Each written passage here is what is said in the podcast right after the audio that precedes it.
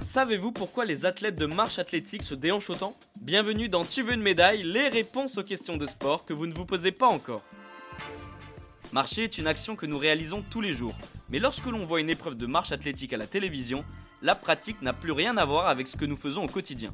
A première vue, les athlètes ont l'air de gesticuler dans tous les sens, surtout au niveau des bras et des hanches. En réalité, ce sont des techniques très précises. Pour les comprendre, il faut différencier la course de la marche.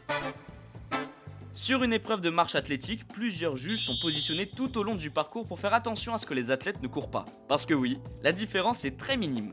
Lorsque l'on court et lors de chaque foulée, nos deux pieds qui sont nos appuis ne touchent plus le sol. Il est donc impératif que l'athlète garde un pied au sol constamment pour que ce soit considéré comme de la marche. Mais il faut aussi que la jambe soit tendue et non en flexion comme pendant une course. Mais alors pourquoi les athlètes bougent leurs bras et les hanches? Why, why, why? Alors pour faire simple, le mouvement des bras sert donc à maintenir la masse du corps au sol.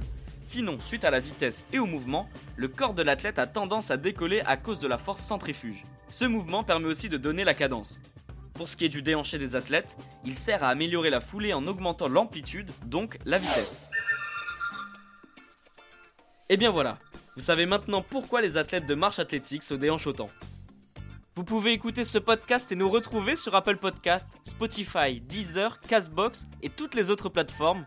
N'hésitez pas à partager, noter ou laisser en commentaire une question. J'essaierai d'y répondre dans un prochain épisode. Je vous retrouve rapidement pour une prochaine question de sport dans Tu veux une médaille. A très vite.